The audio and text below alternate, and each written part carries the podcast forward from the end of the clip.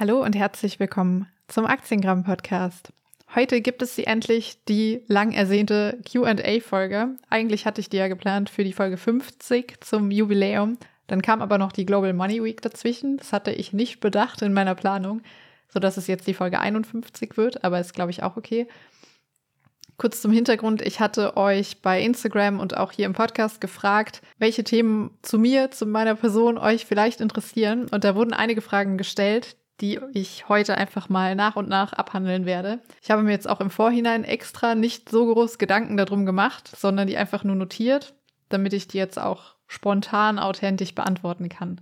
Eine Frage, die ganz interessant war und mit der möchte ich starten. Was würdest du tun, wenn Scheitern keine Option wäre? Und ich beziehe das jetzt einfach mal auf berufliche Themen, also Scheitern im Sinne von im Job scheitern oder mit der Selbstständigkeit scheitern, wenn das kein Thema wäre. Hm, das Erste, was mir da tatsächlich einfällt, ich wäre wahrscheinlich Produzentin von Tierdokumentationen. ich weiß, das klingt jetzt vielleicht etwas wild, aber mein, mein Gedanke dazu ist, ich schaue sowas schon mal gerne an, also zum Beispiel so eine Dokumentation über den Yellowstone Nationalpark.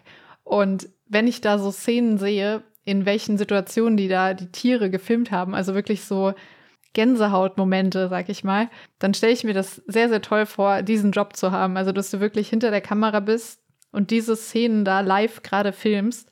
Das ist wahrscheinlich auch so ein Ding, wenn man es dann wirklich machen würde, wäre es vielleicht gar nicht mehr so toll. Es gäbe sehr viele tote Zeit, also Wartezeiten, schlechtes Wetter, kalt und ganz, ganz viele Negativpunkte auch. Aber diese Vorstellung ist irgendwie bei mir so das Erste, was mir einfällt. Ich würde Tierdokumentationen produzieren. Nein, eigentlich filmen. Eigentlich wäre ich die Kamerafrau.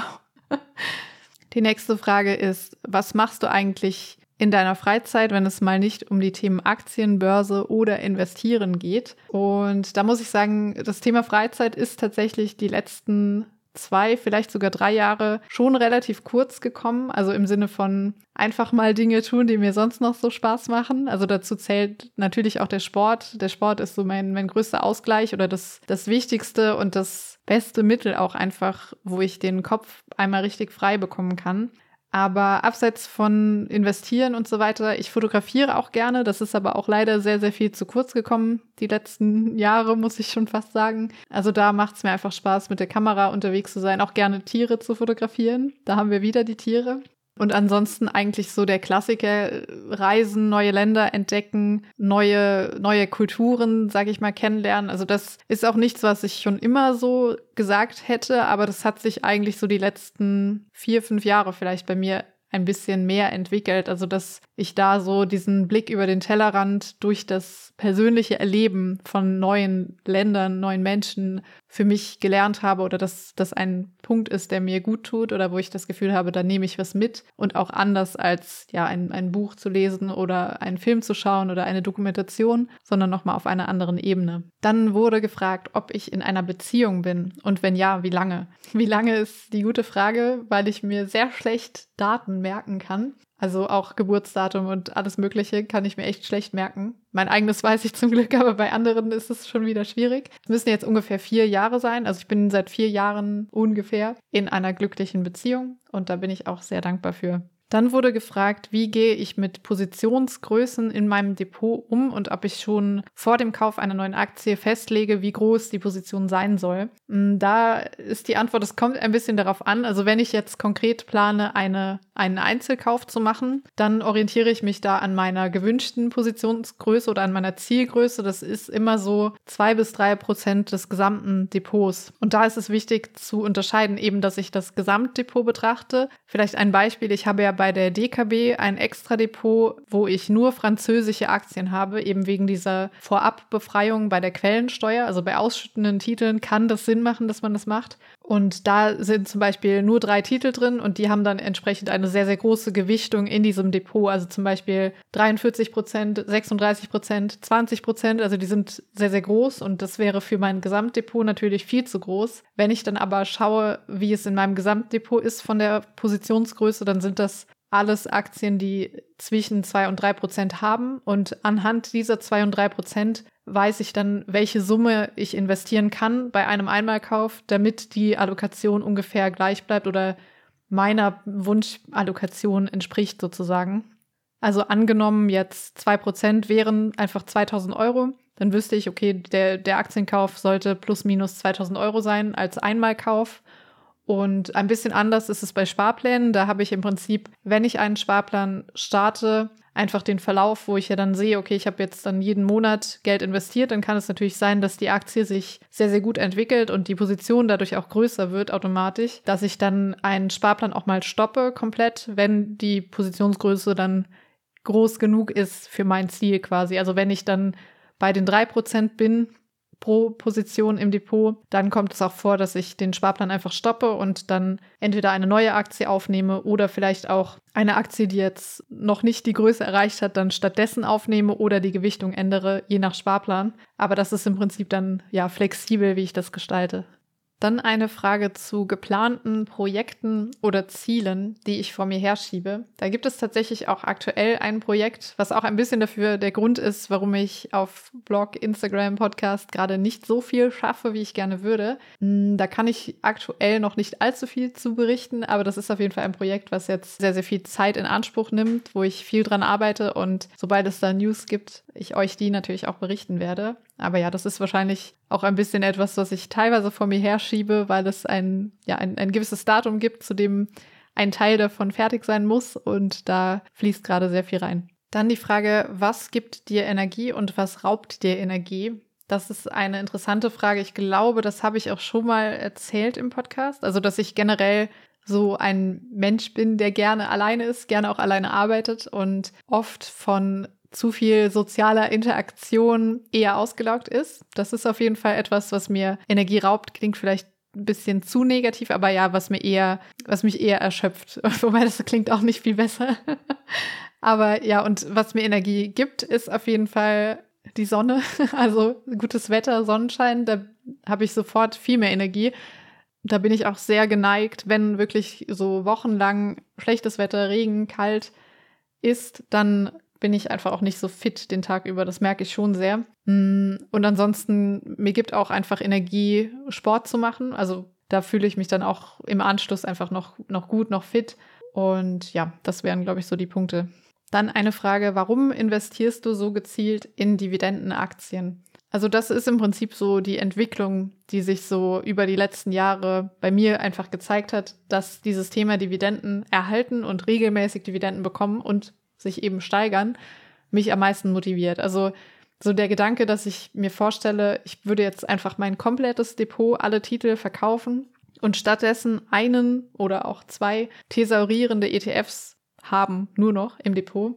Das ist einfach, da, da fehlt mir dann einfach die, Begeisterung, der Spaß am Thema und vor allem, wenn ich mir vorstelle, dass ich auf einmal keine Dividenden mehr bekäme, selbst wenn dann mein Depot vielleicht besser performen würde über die lange Zeit, mm, dann würde es mir einfach nicht so viel Freude bereiten, weil ich dann irgendwann wüsste, okay, ich muss jetzt vielleicht etwas verkaufen aus dem Depot, um das Geld dann auch wirklich zu haben oder um es einsetzen zu können, wie auch immer. Und das ist aber eben dieses psychologische Ding, dass mir die Motivation durch die Dividenden, dass ich das aufwiegen kann quasi mit diesem, dass ich vielleicht eine bessere Rendite hätte, wenn ich alles thesaurieren würde oder alles in thesaurierende Produkte investieren würde, mm, sodass ich da einfach sagen muss, die Motivation dran zu bleiben, immer mehr zu investieren, das gibt mir einfach das Thema Dividende, auch wenn es eben nicht hundertprozentig rational ist. Aber ja, das motiviert mich einfach am meisten bis heute. Also ich würde auch da vielleicht dieses Bild mit dem Schneeball, der erstmal ins Rollen kommt und dann immer größer wird, so als Metapher so ein bisschen dafür nehmen, weil genau das ist es ja im Prinzip auch mit den Dividenden. Also das ist einfach über die Zeit, über das immer mehr investieren, auch die Dividenden reinvestieren, der Schneeball einfach größer wird und mir das einfach am meisten Spaß macht. Dann wurde gefragt, wie gehst du um mit dem Thema Steuern? passt ja auch ganz gut zum Thema Dividende, weil das oft auch ein Punkt ist, der dann genannt wird, aber du musst ja dann sofort Steuern zahlen und das ist ja dann schlecht. Da denke ich mir im Prinzip auch ganz ähnlich. Klar, ich würde lieber die nicht zahlen, wenn ich die Wahl hätte, aber auf der anderen Seite, wenn ich das zum Beispiel vergleiche mit den Steuern auf mein Einkommen, auf mein Gehalt, was ich da zahle oder auch was man auf Mieteinnahmen zahlt, zumindest wenn man das privat macht, sind die 26,37 Prozent ja fast noch gut im Vergleich zu dem normalen Gehalt oder der normalen Besteuerung und dann ist es auch so, dass ich mir eigentlich denke, gut, wer weiß, wie vielleicht die Besteuerung in zehn Jahren aussieht und ob dann nicht vielleicht auf einmal doch der persönliche Steuer Steuersatz herangezogen wird, dann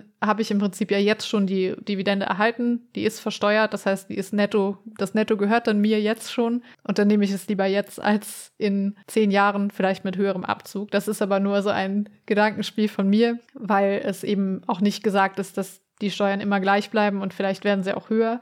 Und dann habe ich eben alles, was ich bis zu diesem Zeitpunkt schon an Dividenden erhalten habe, noch zu dem vielleicht niedrigeren Steuersatz bekommen. Aber auch da ist es ganz klar, es gibt sehr viele sinnvolle Dinge, die mit Steuern gemacht werden können. Und es ist ja auch so, dass die gezahlten Kapitalertragssteuern oder die gezahlte Steuer auf zum Beispiel Dividenden nicht gezielt gerichtet in irgendeinen Topf fließen muss, sondern die ja im Prinzip für alles genutzt werden kann, was irgendwie mit Steuern finanziert wird. Und ich versuche da, mich auf die positiven Dinge zu konzentrieren und solchen, ja, so Artikeln wie neulich, wie viel Geld die Visagisten der Bundesregierung kosten, den Steuerzahler.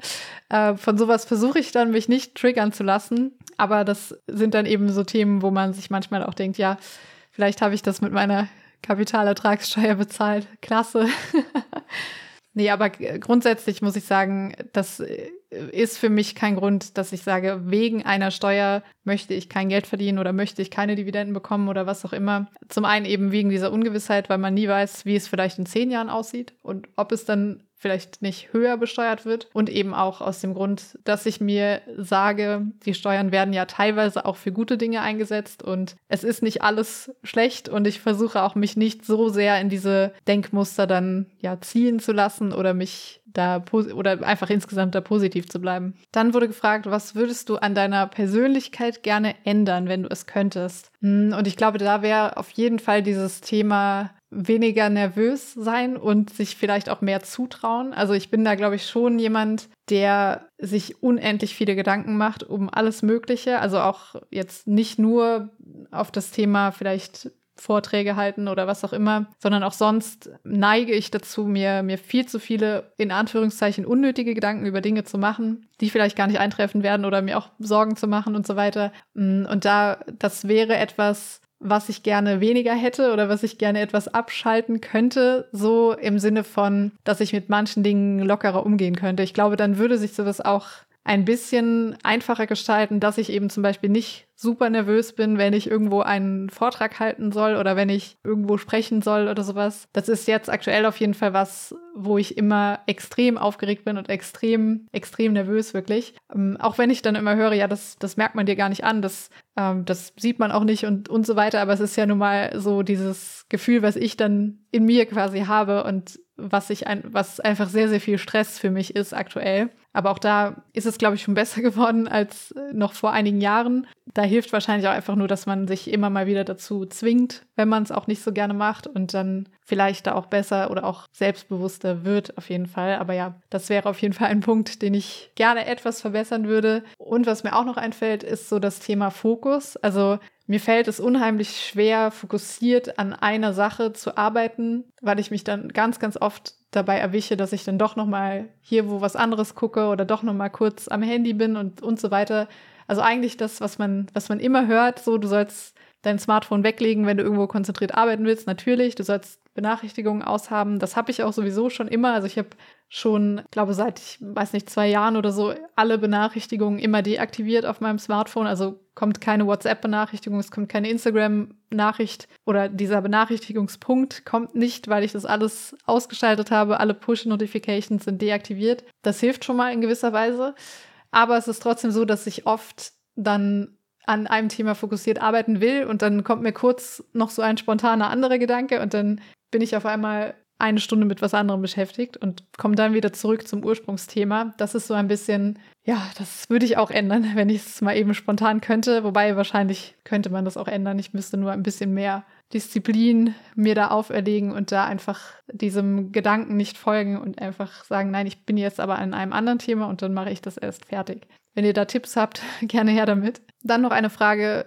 Stell dir vor, du hast morgen spontan einen Tag frei. Wie würdest du ihn am liebsten verbringen? Hm, ich würde wahrscheinlich ihn so verbringen wie einen Tag am Wochenende. Also, was ich ganz gerne mache mittlerweile ist morgens im Bett mit einem Kaffee in der Hand ein Buch lesen. Tatsächlich. Also, das gibt mir irgendwie ein gutes Gefühl. Das mache ich ganz gerne am Wochenende mal. Also wirklich so vielleicht mal eine halbe Stunde, vielleicht auch mal eine Stunde morgens ein Buch lesen. Und dann gehe ich gerne, wenn es die Zeit erlaubt, früh zum Sport, also schon dann ja irgendwann vormittags, 10.30 Uhr, 11 Uhr. Dann ein gutes Frühstück im Anschluss und dann ist super Wetter und die Sonne scheint und dann will ich einfach draußen sein, in der Sonne sein, die Sonne genießen und dann abends noch mal was leckeres essen und das wäre glaube ich so ein ein Tag, der mir gut tut, der mir gut gefällt und aktuell so das erste, was mir einfällt, eigentlich so ein Tag wie am Wochenende. Dann wurde noch gefragt, warum hast du damals eine Ausbildung im Bereich IT gemacht? Also da nochmal zum, zum Abholen kurz. Ich habe damals die Ausbildung gemacht zur Fachinformatikerin, Fachrichtung Systemintegration und ja, das war im Prinzip nicht groß mit Kalkül geplant oder sowas. Also im Prinzip war das so, ich hatte schon immer das Interesse einfach an, an Computern, so blöd wie es klingt. Hatte dann auch, ich weiß gar nicht, mein erstes, mein erster Computer oder der erste Computer, den es zu Hause gab, das war, glaube ich, ein Windows 98 Rechner, also wirklich noch so ein großes, graues, kastenförmiges schweres Teil. Und dann, ich habe ich hab einfach sehr viel an diesem Computer gesessen. Ich weiß gar nicht, was ich da alles so gemacht habe. Also ich habe im Prinzip wahrscheinlich jede Option, jede Einstellungsmöglichkeit da einmal durch, durchexerziert, die es da gab. Und hatte dann halt auch früh, also ich habe einfach auch sehr früh immer viel auch Computerspiele gespielt und war so ein bisschen dann auch affin für das Thema. Habe dann auch irgendwann mir einen Gaming-Rechner zusammengestellt, habe dann da auch viel dran gespielt, auch viel sonst so gemacht. Und so kam dann irgendwie diese Überleitung, dass ich dachte, ja gut, dann vielleicht was mit Computern arbeiten. Aber äh, eigentlich dachte ich erst, oder habe ich es mir nicht so zugetraut, oder dachte erst, dass ich so Mediengestaltung vielleicht mache oder irgendwie in den Bereich gehe. Mm, aber ja, dann war das im Prinzip so eine relativ spontane Entscheidung, glaube ich. Also ich habe mir da gar nicht so weitreichende Gedanken gemacht, irgendwie das jetzt, wie ich das heute oft lese, so ja, mit der IT-Branche, da, da machst du nichts falsch oder da bist du aufgestellt für die Zukunft. So, das war jetzt gar nicht so der Antrieb damals. Das war eher, ich wusste, vieles möchte ich nicht machen oder viele Bereiche interessieren mich nicht so sehr. Und so dieses, die IT-Ecke, da sehe ich mich oder da kann ich mir vorstellen, langfristig auch drin zu arbeiten, weil ich das Thema oder weil ich halt eh mich sehr viel mit dem Thema beschäftige und diese ganzen Dinge, die daraus entstanden sind, also dass ich dann auch so das Thema IT-Sicherheit, IT-Security entdeckt habe sozusagen, das kam dann alles viel später. Also auch erst nach der Ausbildung, als ich dann im Beruf war, dass ich dann geschaut habe, welche Themen wo kann man sich vielleicht spezialisieren oder welche Themen gibt es noch außerhalb dieser reinen IT-Support und reine äh, Bubble, in der ich mich da befunden habe. Genau, und so ist es dann entstanden, aber jetzt gar nicht so aus diesem, ja, dass mich da jemand irgendwie hingepusht hätte, weil das ein guter Job ist oder irgendwie sowas. Also eher aus diesem Eigeninteresse dann. Dann wurde noch gefragt, wo kann man dich persönlich mal kennenlernen? Und das nächste, was glaube ich ansteht, ist in Hamburg die Finance Forward Konferenz. Bin mal gespannt, ich war da auch noch nie und bin jetzt für dieses Jahr bei einem Vorabend-Event zusammen mit dem Doppelgänger Podcast Christian Röhl, Thomas von Finanzfluss und ja in einem in einer Location da eingeplant und in dem Zusammenhang dann wahrscheinlich auch auf der Messe ganz normal. Das ist auf jeden Fall der nächste Termin, wo ich dann sein werde. Ansonsten ist glaube ich Ende des Jahres noch mal ein Börsentag, wo ich vielleicht auch hingehen werde, aber wenn das da konkret wird, dann erfahrt ihr das auf jeden Fall auch noch auf den Kanälen. Und dann wurde noch gefragt, ob ich Aktiengramm alleine mache oder mit einem Team dahinter. Also da muss ich sagen, das mache ich alles nach wie vor alleine, also auch den Podcast, die Blogartikel Artikel, die Grafiken. Ist aber eine Überlegung, die ich öfter schon mal so hatte, dass ich vielleicht das ein oder andere abgeben kann im Sinne von, um mehr Zeit für den Inhalt selbst zu haben. Also einfach auch aus dem Zeitgrund, denn zum Beispiel das Podcast-Thema braucht einfach auch sehr viel wir drumherum. Also dann muss ich da natürlich den Schnitt machen, die Nachbearbeitung, wobei ich eigentlich selten oder wenig schneide im Podcast selbst. Trotzdem erfolgt eine gewisse Bearbeitung auch vom, vom Audio, also zum Beispiel Rauschunterdrückung oder wenn jetzt, ja, wenn irgendwas Lautes ist, dass ich das dann mal rausschneiden muss oder mein Handy doch nicht auf lautlos war und jemand hat angerufen und der Klingelton ist im Podcast drin, solche Sachen. Aber ja, ähm, im Prinzip würde es mir, glaube ich, gut tun, wenn ich noch jemanden hätte, der das ein oder andere mir abnehmen kann. Aktuell ist es aber nicht so und aktuell habe ich jetzt auch nicht konkret irgendwo gesucht oder plane das zu suchen oder sowas. Also mal schauen, ob sich da mal was ergibt. okay, das war es jetzt mit der heutigen Folge und vielleicht gibt es das nächste QA dann zur hundertsten Folge. Mal gucken. Das klingt noch sehr weit weg, aber wer weiß. Manchmal geht es ja doch schneller als gedacht. Und ich wünsche euch noch einen schönen Tag, Mittag, Morgen, Abend, wann auch immer ihr die Folge hört und bis zum nächsten Mal. Vielen Dank fürs Zuhören. Ich hoffe, die Folge hat dir gefallen und du konntest etwas für dich mitnehmen. Wenn dir mein Podcast gefällt, freue ich mich riesig über eine Bewertung bei Spotify oder Apple Podcast. Nur wenige Klicks, die mir sehr helfen, zumal ich meinen Podcast werbefrei und zu 100 Prozent selbst produziere. Das sorgt dafür, dass der Aktiengramm Podcast besser gefunden werden und wachsen kann und du kannst mich dabei ganz einfach unterstützen. Teile ihn auch gerne mit deinen Freunden oder auf Social Media. Danke. Alle wichtigen Links zu den besprochenen Themen findest du wie gewohnt in den Shownotes zum Podcast und auch im zugehörigen Artikel unter www.aktiengramm.de. Disclaimer. Die im Podcast besprochenen Themen stellen keine Anlageberatung und auch keine Aufforderung zum Kauf oder Verkauf von Wertpapieren oder sonstigen Finanzprodukten dar. Es handelt sich zu keinem Zeitpunkt um eine Anlageberatung, Empfehlung, Steuerberatung oder sonstige fachliche Beratung. Bitte betreibt immer eure eigene Recherche. Das gilt sowohl für Kennzahlen als auch für die Qualität von Aktien, ETFs und sonstigen Finanzprodukten. Bis zum nächsten Mal.